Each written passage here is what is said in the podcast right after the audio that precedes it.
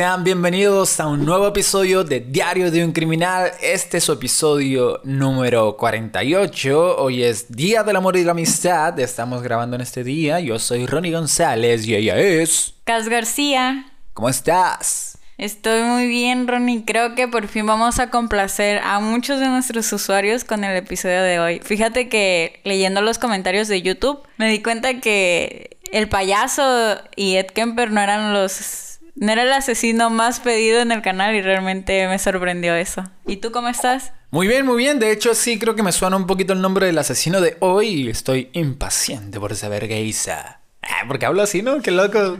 dispénsenme. Estoy agarrando cura palmilla. ¿Y quiénes fueron los que te pidieron ese asesino?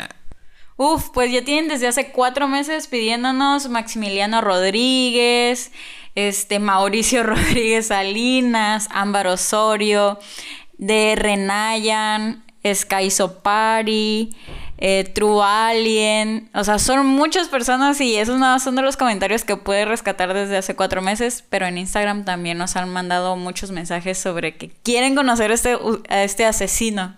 ¿Quieren conocer al asesino? Comencemos. Davon Erickson nació en el año de 2001 en Colorado, Estados Unidos. El joven de estatura de un metro con 65 centímetros, a sus 18 años tenía una personalidad controvertida y se desarrollaba como profesión el ser actor, músico, criminal y asesino. Pero nadie imaginaba que Davon pudiera convertirse en ello. En sus redes sociales siempre se mostraba con un gran interés en los videojuegos, el paintball y el skateboard. Devon era un actor juvenil y salió en varias producciones locales en su ciudad. Al ver que no estaba teniendo tanta notoriedad como él deseaba en esa rama, decidió abrir un canal de YouTube, donde publicaba videos de él tocando la guitarra y cantando, dejando a un lado la actuación. Todo esto pensado porque ya había varios cantantes que habían sido descubiertos de esa manera. Devon estaba iniciando a pelear contra la sociedad, y no porque fuera mala persona, sino que se había declarado homosexual, y eso atraía burlas y habladurías en el colegio. Pero él no era el único que estaba teniendo este problema, ya que conocía a una chica de 16 años, la cual se estaba dando a conocer como una persona trans, pidiendo así ser llamada Alec y que iniciaran a utilizar los pronombres de él hacia ella. O sea, discúlpeme, no, no comprendo mucho de eso. Eh, la chica se hizo chico. Estaba en proceso de... Ah, ok, perfecto, va. Pero a pesar de que esto sucedió en 2019, sus compañeros no entendían en realidad qué pasaba, y se la pasaban hablando de cómo Devon y Alec estaban teniendo problemas mentales, suscitando que iniciara un acoso escolar para ambos. Durante semanas planearon un plan trágico para el aula. Uy, me suena un poquito a este, la película esa del payaso eso. Nah, no es cierto. no, no es cierto. Este, me suena un poquito a Columbine. Ya te vi. no voy a decir nada. Martes 7 de mayo del 2019. Parecía que fuera un día normal, pero no sería así. A las 13 horas con 53 minutos, Devon y su amigo Alec entraron en la escuela portando pistolas y otras armas, obviamente ocultas para que nadie sospechara de ellos. Ambos acordaron que iban a abrir fuego en distintas zonas de la escuela. Devon se fue acercando al aula 107, el cual Alec le había dicho con anterioridad que sería su plan principal. Entró como normalmente lo hacía al salón, con su estuche de guitarra a un lado. Al ver que todos estaban sentados, se agachó a abrir el estuche y sacó su arma, y dio la famosa y trillada orden. Todo el mundo quédese quieto. Pero se acercó al grupo de estudiantes equivocado ya que vieron que Devon y Allen traían armas y que obviamente iban a iniciar un tiroteo, Kendrick Castillo, de 18 años, se abalanzó contra ellos e intentó inmovilizarlos contra la pared para poder evitar cualquier catástrofe. Pero Devon y Alec no duraron ni un segundo y abrieron fuego contra él. Ahí fue cuando los estudiantes Joshua y Brenda, siguiendo el ejemplo de Kendrick, se unieron y pelearon contra el tirador. Devon y Alec lograron dar varios disparos y a herir a algunos jóvenes, incluyendo dos disparos leves a Joshua. logrando despojar de su arma a Davon y a Alec, y retomaron el control de la situación, ya que también habían inmovilizado a Alec. Cuando se acercaron a auxiliar a Kendrick, este ya no respondía. No tuvo que pasar mucho tiempo para que desafortunadamente él muriera. Wow, qué feo. Te lo juro que te estoy escuchando y, o sea, literal, no quiero decir esa palabra porque, ay, todo el mundo ahorita se queja de todo. Pero gráficamente en mi mente me imagino todo, ¿me explico? Wow. Un minuto después llegó la guardia de seguridad del colegio, un antiguo marín y pocos minutos más llegó la policía. El episodio se saldó con ocho chicos heridos, la muerte de Kendrick Castillo y las detenciones de Davon y Alec. Los medios de comunicación no se dieron a esperar y empezaron a hablar del caso. ¿Qué está pasando con nuestros jóvenes? Este tiroteo se suscitó poca distancia de la famosa secundaria Columbine. te dije, te dije. Te dije. De hecho, es, este caso se suscitó tres semanas antes de que Columbine, el caso de Columbine, cumpliera 20 años. Este, disculpen si me ven muy emocionado, pero es que eso de Columbine siempre se me ha, se me ha hecho, o sea, algo muy trágico, pero muy interesante. Entonces, porque creo que es el tiroteo más famoso que ha existido. Entonces, eh, perdonen si escucharon eso, fueron nuestros gatos. Están planeando un tiroteo aquí en la casa. Bueno, continuemos. Y ese tiroteo ocurrió exactamente una semana después que un hombre armado matara a otros dos estudiantes e hiriera a cuatro en una universidad. Parece que ese es el pan de cada día de Estados Unidos, ¿no? Hay muchas balaceras. Es porque en Estados Unidos es muy fácil adquirir armas.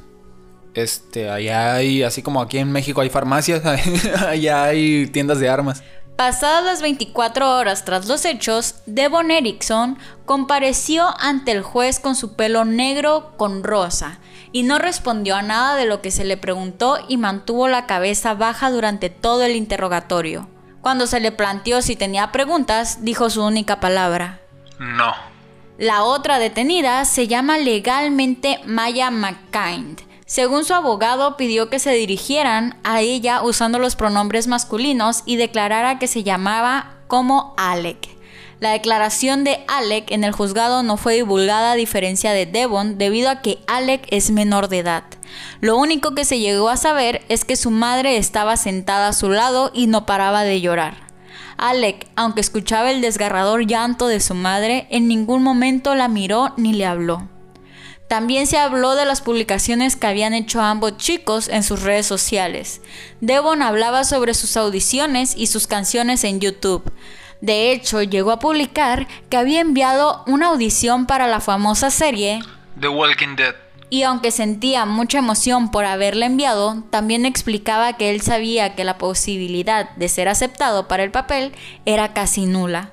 También testigos declararon que Devon había comentado, como ya cumplí 18 años, podré conseguir y comprar legalmente mis propias armas. Aunque se sabe que las armas que usó para el tiroteo eran de su casa familiar.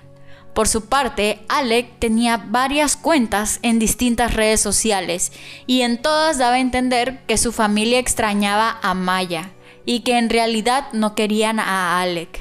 Y aunque al inicio se enfocaron en lo que ambos jóvenes posteaban en sus redes sociales, también resaltaron los mensajes que llegaban para ellos después del tiroteo en sus cuentas de Instagram. Uno decía, Nada de lo que hicieron Alec y Devon puede ser aprobado y no pueden ser defendidos. Sus acciones fueron terribles, pero entiendan, Alec no es una chica. ¿A qué se refieren con eso del final?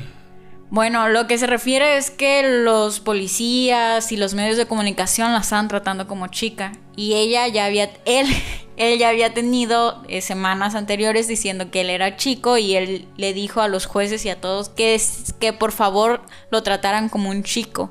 Y no pasaba eso, o sea, por ejemplo, si tú buscas este tiroteo van a decir una chica y un chico tirotearon una universidad de Colorado o también lo que yo leí es que un policía dio una entrevista y lo que dijo fue, este, al inicio creí que era un chico, pero después le hicimos las pruebas y obviamente sus genitales muestran que es una chica.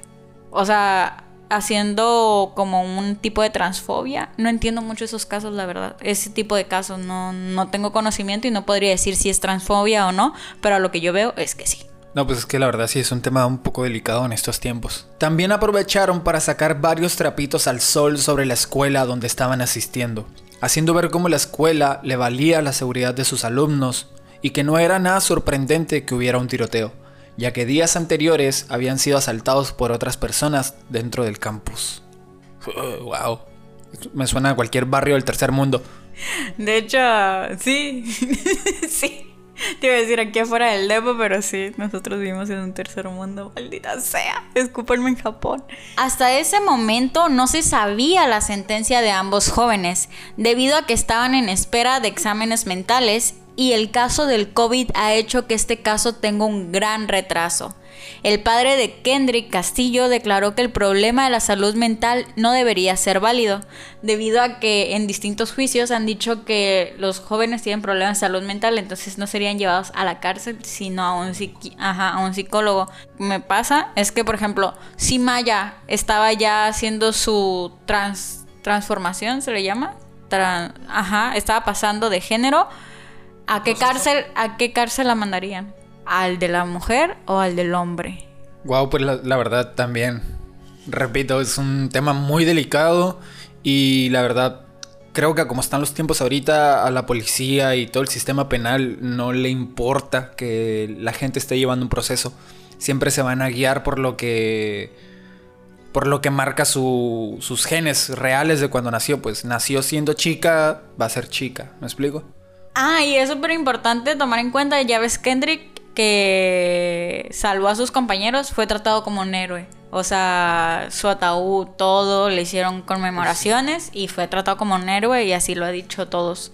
Bueno, mm, ahorita vamos a continuar con el caso. En estos meses que han pasado a Devon Erickson se le hicieron dos entrevistas donde el adolescente dijo que su objetivo era salvar tantas vidas como sea posible. Pero al ser interrogado por la fiscalía, el detective indicó que no había evidencia de tal intento de salvar gente. También Devon explicó que disparó solo un tiro por accidente y golpeó a la única persona que murió, que sería Kendrick Castillo, pero todo por error. Pero todo esto es prácticamente imposible, debido a que su arma disparó varias veces y los estudiantes están de testigo. Otro detalle que se reveló fue que Devon tenía la palabra Dios escrito en su pecho en el momento de su arresto. Las palabras Las voces ganan se encontraron escritas con tinta roja en el armario de sus padres donde se llevaron las armas para el tiroteo. Eso sí me recuerda muy Columbine que tenían todo planeado desde un inicio. No entiendo, o sea, ¿cómo que Devon quería salvar gente? Pues, si él mató a Kendrick, no estoy entendiendo eso. Yo tampoco entendí. Fue un caso muy difícil, chicos, y la verdad no lo quería sacar porque está muy confuso porque es reciente y lo del COVID ha hecho que todo esté patas para arriba. Pero a lo que entendí fue que Devon cambió su... ¿Cómo se le llama? Confesión. Su confesión. Cambió su confesión debido a que como él ya era mayor de edad, podía entrar a pena de muerte. Entonces por eso la cambió. También se habló en la corte que encontraron un 666 y un pentagrama pintados con aerosol en un automóvil en el garage de la familia de Devon. Se supo que ese auto se incendió antes de que la pareja saliera de la casa hacia la escuela. Todo lo dicho con anterioridad se ha hablado en nuevas audiencias donde también Devon por fin da declaraciones y explicó que él no quería realizar el tiroteo y que fue forzado por su amigo Alec, quien incluso tenía un listado de los estudiantes de los que se quería vengar. Todo se suscitaría ya que Alec le mandó por Snap a Devon que tenía pensamientos suicidas y que estaba pensando hasta asesinar a sus hermanos y padres. Devon, al intentar ayudarle, se vio obligado a acompañarlo al tiroteo, ya que hasta él mismo recibió amenazas de que si no le ayudaba, lo asesinarían.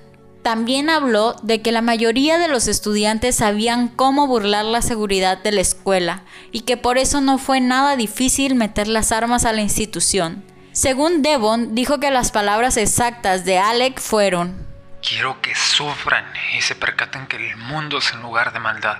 Ese trágico día martes de mayo esnifaron cocaína. Alec, de actualmente 17 años, se declaró culpable de varios cargos y fue condenado a cadena perpetua y otros 38 años de cárcel con posibilidad de salir en libertad bajo fianza después de cumplir 40 años de prisión. Por su parte, Devon, de 19 años, se declaró inocente de los mismos cargos que se le acusaban a Alec.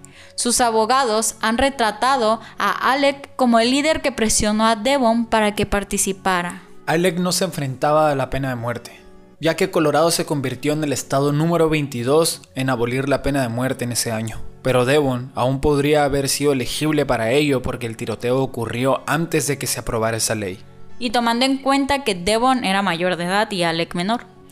Lo más risible y triste de este caso es que si se encargan de buscar las notas y noticieros de ese tiroteo, en especial se percatarán que hablan de la excelente labor de los policías por haber logrado que solo hubiera una persona fallecida, cuando fue gracias a Kendrick que lo mataron, que todo eso se logró, o sea, la policía no hizo gran ayuda y nada más llegó a parar todo. Como siempre, como siempre. Wow. ¿Qué te pareció el caso del día de hoy, Ronnie? Muy interesante, la verdad. Un poco corto, pero muy sólido. No entiendo por qué dijiste que está patas para arriba. A mí sí se me hizo bastante sólido y muy interesante. Muy fuerte también. Me gustaría ver ahorita algún documental, no sé. Este tipo de cosas me interesa mucho saber qué pasa para ver si algún día podemos prevenirlas, ¿no? Digo que está patas para arriba porque literal fue muy difícil encontrar eh, algunos, yo me encargo de buscar los casos y las notas que buscaba, unos decían que el asesino de Kendrick había sido Devon y otro Alec, entonces no sé muy bien en qué pasó. También, por ejemplo, ahorita están pitando a Devon como una persona, como víctima de Alec y los compañeros de, de Devon dijeron que él llegaba a veces y al oído te decía voy a asesinar gente o les decía, este, mañana no vengas porque voy a hacer el famoso tiroteo más grande que Columbine. Entonces es muy extraño todo lo que pasa. Esperemos que les haya gustado, amigos. Tenemos por ahí un saludito de... Antes de terminar, queremos mandarle saluditos a Julio Figueroa, que nos los había pedido desde la semana antepasada, pero no había, no había leído los comentarios porque realmente Ron y yo estamos inundados de trabajo. Pero muchas gracias por pedirlo y muchas gracias a todas las personitas que nos escuchan. En verdad los queremos mucho. Y creo que este sería el caso de hoy. Si quieren ver más imágenes del caso, no se olviden de seguirnos en nuestra cuenta de Instagram, que ahí estamos posteando información y fotografías. Y no se olviden de apoyar a Ronnie en la página de Spec de Visual, que es por Instagram. Y también a su artista firmado, que es Sander Sanok. Que ya salió su canción en Spotify, pues si quieren buscarla. Y ya estamos preparando más visuales para él. Adiós. Bye.